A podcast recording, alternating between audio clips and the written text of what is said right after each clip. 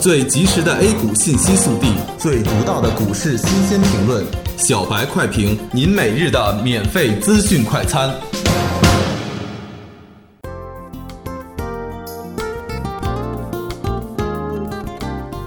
各位听友，大家好，欢迎收听九月八日的小白快评。小白快评今日话题：沪指冲高回落，题材股拉锯战加剧。昨天在收盘评论里提了，午后跳水可能是某些机构清理配资所导致的大额买单。昨晚和券商的朋友沟通，也确认了此事。但从昨天下午的成交量及盘口监测来看，仓皇出逃的资金并不是太多，可能只是第一波，其他的资金还在等待时机。因此，本周总体来说，指数下探还是有一定现实需求的，震荡之中形成的阶段性的底部也是可以期待的。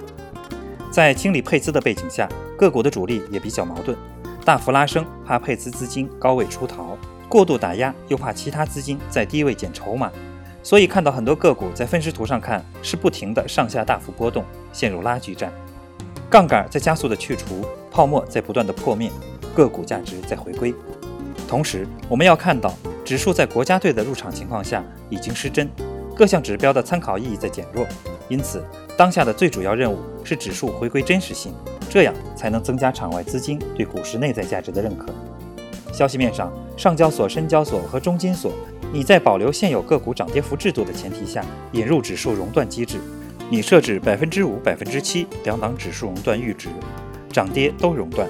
你以沪深三百指数作为指数熔断的基准指数。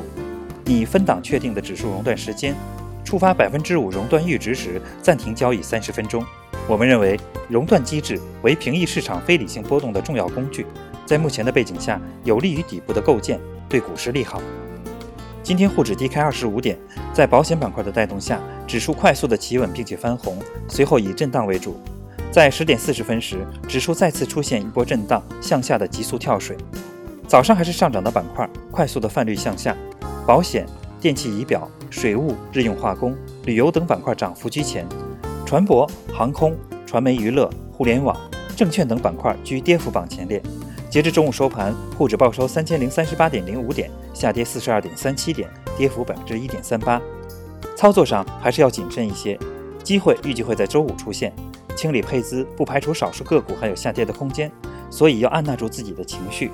黎明已经不远，留足子弹。静等上战场的时机。感谢收听今天的小白快评，本期编辑张芊芊，主播阿文。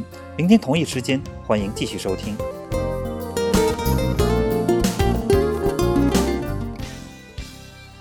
学习玩耍两不误。小白炒股学堂，小白炒股学堂，小白炒股，小白炒股学堂，小白炒股学堂，你的股神之路从这里开始。